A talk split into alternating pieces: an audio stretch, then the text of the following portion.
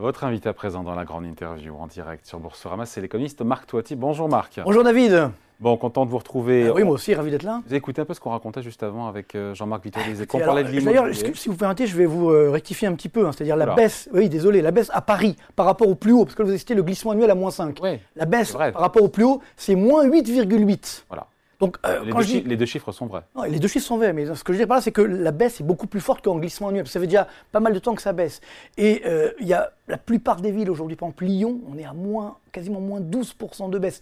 Boulogne-Billancourt, un an depuis haut par rapport au plus haut. Moins 12%. Non, c'est important de voir par rapport au plus haut parce qu'il y a des gens qui ont acheté au plus haut, évidemment. Donc eux, ils se prennent quand même une baisse de 10 euh, à 12%. Ça vous inspire quoi? On en parlait, encore une fois, par faire le, tout, le sujet, mais les prix sont en baisse, ça on l'a dit, taux d'intérêt qui sont en hausse, marché locatif qui est tendu.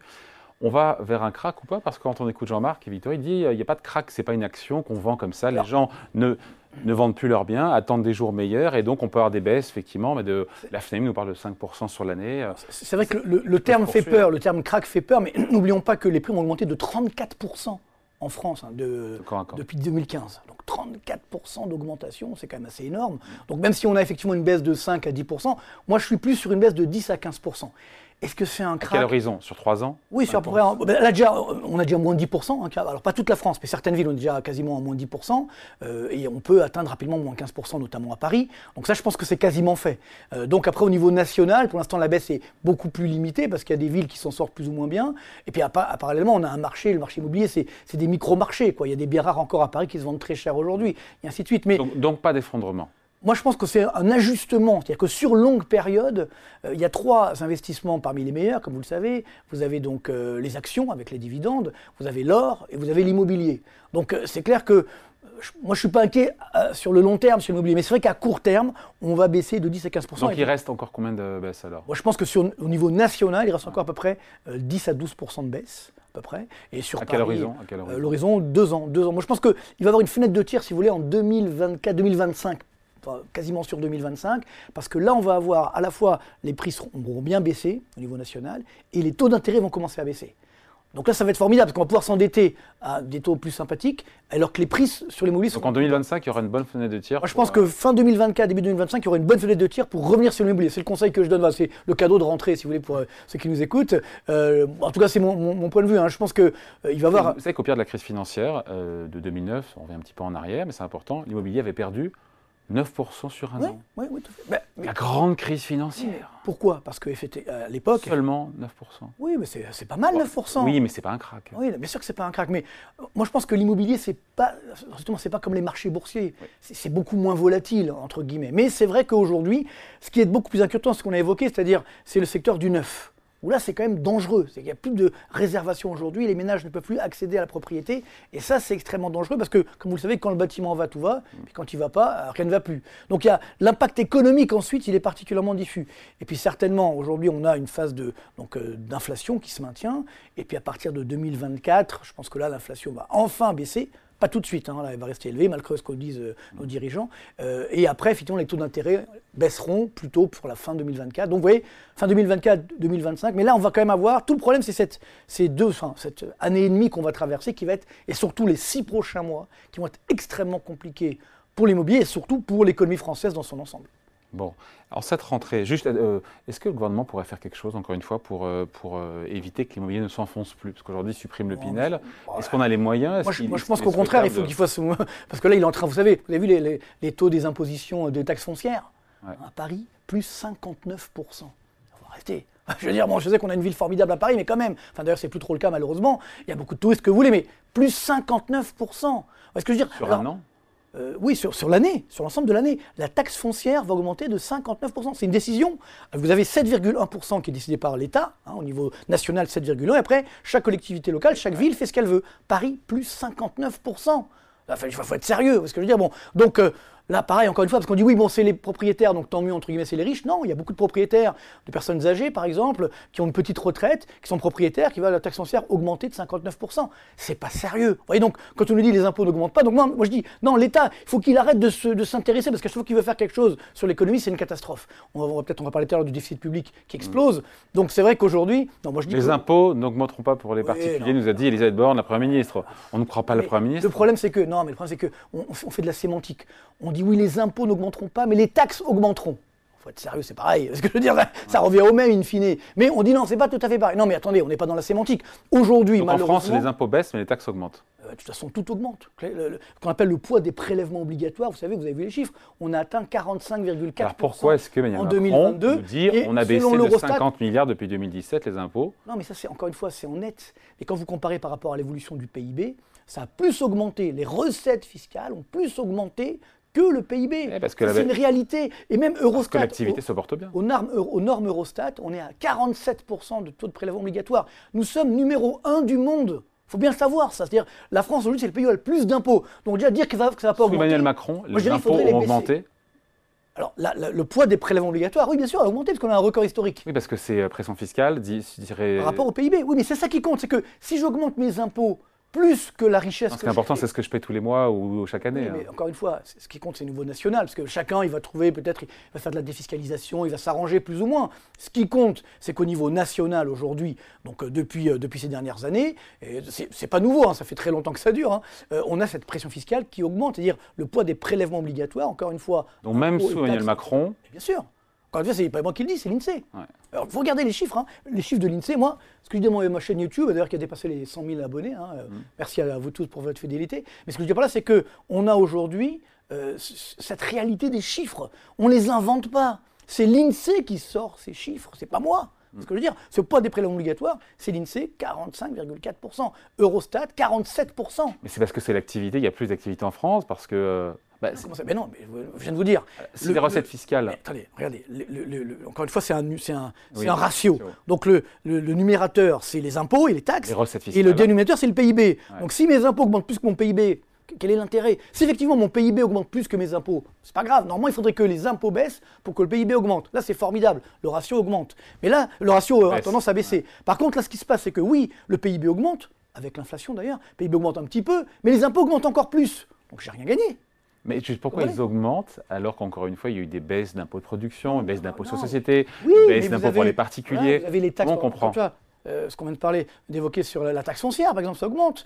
Donc vous avez toute... Suppression de la taxe d'habitation. Oui, alors vous avez toutes sortes de taxes qui continuent effectivement d'augmenter parallèlement. Et donc ce qui fait que, euh, on voit bien, alors maintenant, vous, vous, vous créez des taxes écologiques. Voilà, ça c'est la France. Pour, en France, l'écologie, c'est de la taxation faut être sérieux, c'est pas ça l'écologie. C'est l'écologie, c'est de l'innovation, c'est trouver des nouvelles, techniques justement pour créer de, l'énergie plus propre, etc. Ça, c'est de l'écologie. Mais si euh, c'est mettre des taxes, je vois pas l'intérêt. Et surtout que, quand vous, on a vu avec, rappelez-vous, euh, quand il y a eu le, début des Gilets jaunes, c'était ça. On a voulu taxer effectivement la population, euh, je dirais, qui n'est pas très euh, favorisée en France, et donc elle n'a pas supporté. Donc c'est ça le problème aujourd'hui. C'est que, moi je veux bien qu'on augmente les taxes sur tout, tout, ce qui est, on va dire, pétrole, etc., et autres, consommation d'énergie. Tout ça pour avoir 5% de déficit public, parce qu'on est juste en dessous de 5%. justement, ça, ça fait bien, on fait la transition.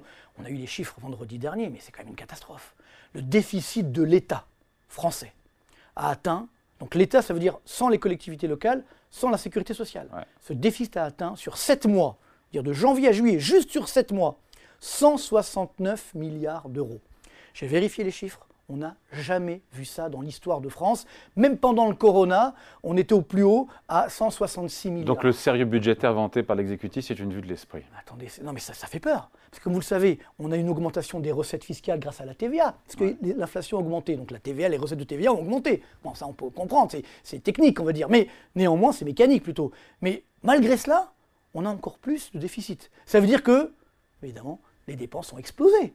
Et ce qu'on nous annonce là pour la rentrée, c'est que ça va encore exploser. Donc je dis attention, c'est que les sept premiers mois de l'année, l'année n'est pas terminée. Donc où va-t-on aller Il n'y a pas que l'État aussi. Hein. Bien sûr, il n'y a, pas que l'État. Et puis surtout, moi ce qui m'inquiète le plus, pour tout vous dire, bon, on a eu ce matin les indicateurs des directeurs d'achat euh, au niveau... Oui, oui c'est intéressant ça.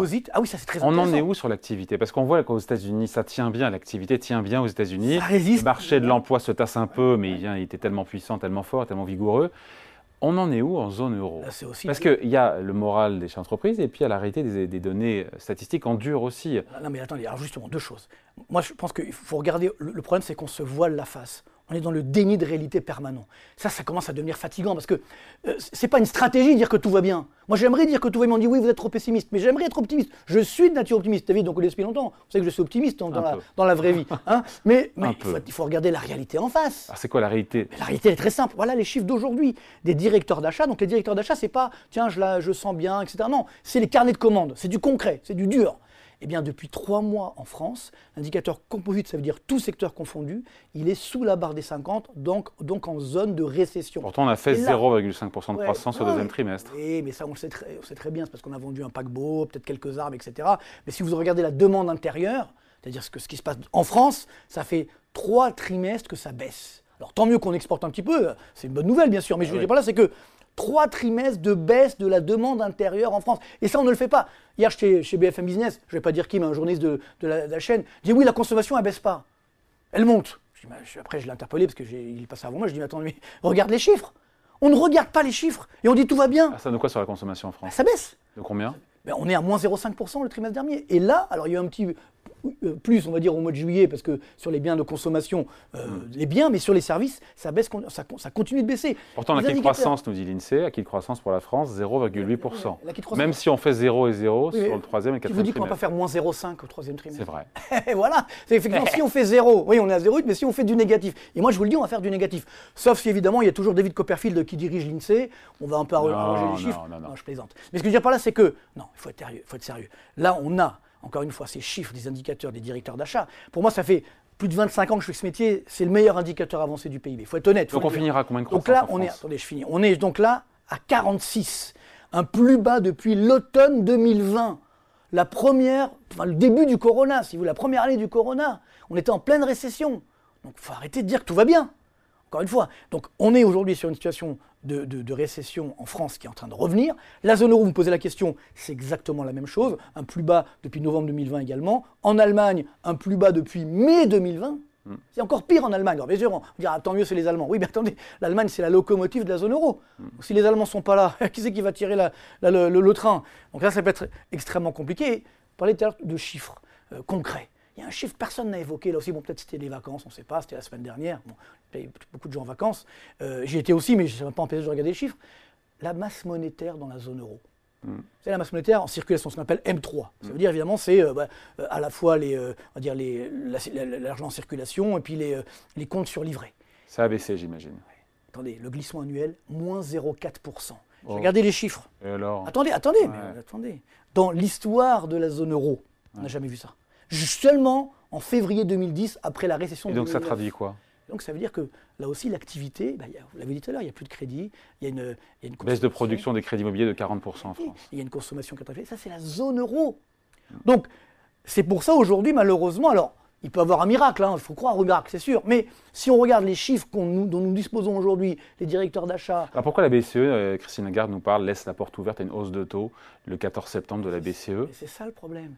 C'est que l'inflation, comme Parce vous savez, tous ces chiffres, elle les a. Et bien sûr, ben, j'espère pour elle. Mais ce que je veux dire par là, c'est que le problème, c'est qu'on a l'inflation qui eh repart à la hausse, eh notamment en France. Et là, c'est pareil.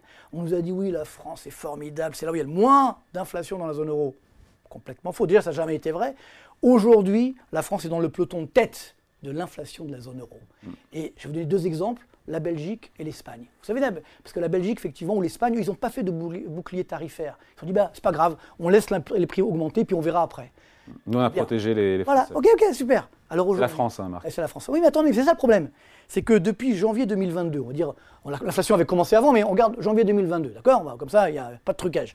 Janvier 2022 à aujourd'hui, entre la France, l'Espagne, la Belgique, où est-ce que les prix à la consommation ont le plus augmenté? Eh David bah Donc la France. Eh ben, je vous ai aidé. Oui, la France. Alors qu'on a dit que nous, on, avait, on était protégés. Écoutez bien les chiffres. Donc depuis chiffres d'Eurostat harmonisés, chiffres Eurostat harmonisés, plus 11,5% en France. Pour les prix à la consommation. Pour les prix à la consommation. Plus 9,6% en Espagne, donc moins.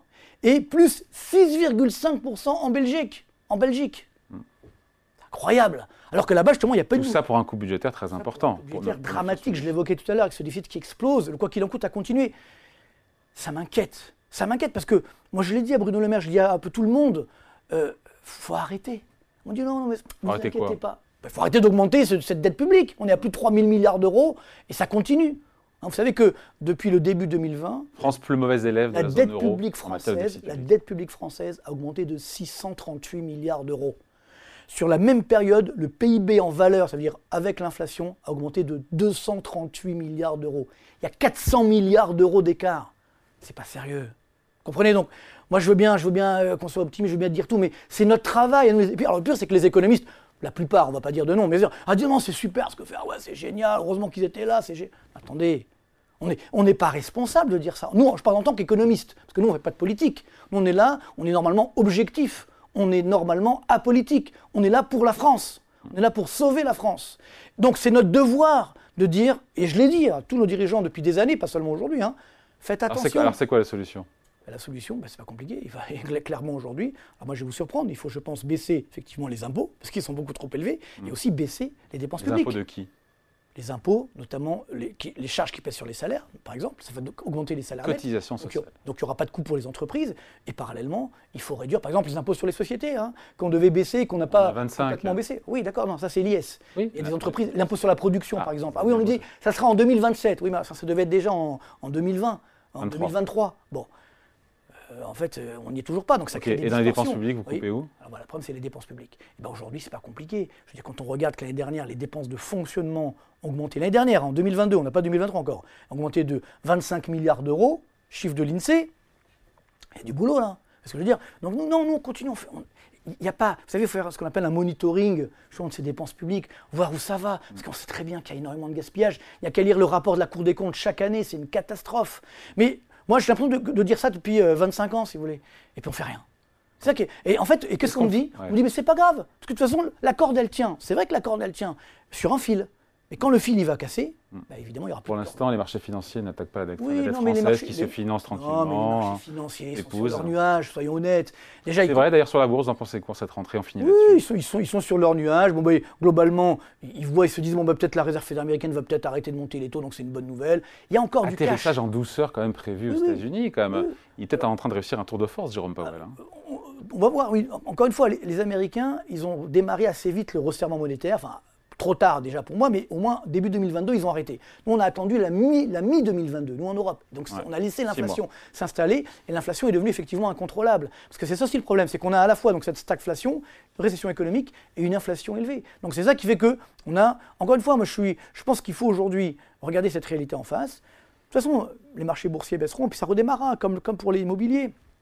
Mais il faut qu'on ait une Pour ça- connexion. pour l'instant, le CAC 40, 7300 Oui, points. non, le CAC 40, il n'y a pas de problème, il est sur un nuage. Euh, Tous les marchés boursiers sont. Il y a encore les effets du, du- du Covid, hein, n'oublions pas que le cash qui est dans l'économie, comme effectivement la plupart des Ça investisseurs. vous choque, un CAC 40 à 7300 points? Bon, moi, ça, ça- pour tout vous dire, ça me gêne. Ça me gêne parce que, vous voyez, c'est-à-dire, dans, dans le- d'un point de vue de la, euh, de, de la stabilité sociétale de la France, on est en train de dire, vous voyez, moi j'ai un décidé HLM d'Orly, donc oui, je n'ai pas de problème, j'ai réussi à m'en sortir, et je- tant mieux, j'ai envie de dire, mais pour combien qui sont restés? Donc là, qu'est-ce qu'on est en train de dire? On est en train de dire ceux qui ont, que ceux qui ont de l'argent, hein, ceux qui sont riches deviennent encore plus riches. Ceux qui n'en ont pas, ben, ils ne profitent pas actuellement de cette hausse du CAC 40. Vous voyez, donc cette déconnexion est dangereuse. Vous voyez? Et même si c'est pas, évidemment, je ne suis pas devenu mélanchuliste, hein, je vous rassure. Je par là, c'est que C'est qu'aujourd'hui, on peut investir en bourse pour quelques dizaines d'euros par mois. hein. Heureusement qu'il y a ça, mais combien de Français le font? Ah, ça, Ah, ben voilà, parce qu'on n'a pas la culture économique, on n'a pas la culture financière. Bien sûr qu'ils vont En investir fait, nous rêver un petit peu là. Parce sur les actions sur le long terme. Oui, bon, je termine Parce avec parce que quand on euh, l'écoute, avec- après, on de se avec des bonnes nouvelles. Non, mais la bonne nouvelle, c'est que euh, effectivement, ben, quand les prix baissent, euh, sur l'immobilier par exemple, ça redevient intéressant à l'achat. Donc beaucoup de ménages qui ne peuvent pas aujourd'hui accéder, à- la propriété pourront y accéder euh, en 2024, 2025. Donc voilà, c'est la bonne nouvelle. Mais, mais d'un autre côté, c'est sûr qu'on a euh, aujourd'hui, c'est compliqué. C'est-à-dire qu'on a une situation, et je ne parle même pas des, des défaillances d'entreprises qui explosent également en France. Donc voilà, donc euh, tout ça, j'espère qu'un jour on va, on va prendre le taureau par les cornes et on va arrêter cette fuite en avant. Voilà, ça c'est mon espoir. C'est pas une bonne nouvelle, c'est mon espoir. J'espère que ça viendra. C'est la fuite en avant, le titre d'un prochain livre. Prochain Ça, ouvrage ça- de Marc Toiti. Ça peut être pas mal, ça peut être pas mal. Euh, de- D'ailleurs, je suis, je suis en train de préparer mon prochain livre, mais pour la rentrée sûrement. euh, Le 2000. prochain ou le prochain prochain? Non, le prochain, c'est-à-dire 2000, euh, de janvier ou février 2024. Bon. Ça avance vite. Toujours avec lui, ça avance toujours très vite.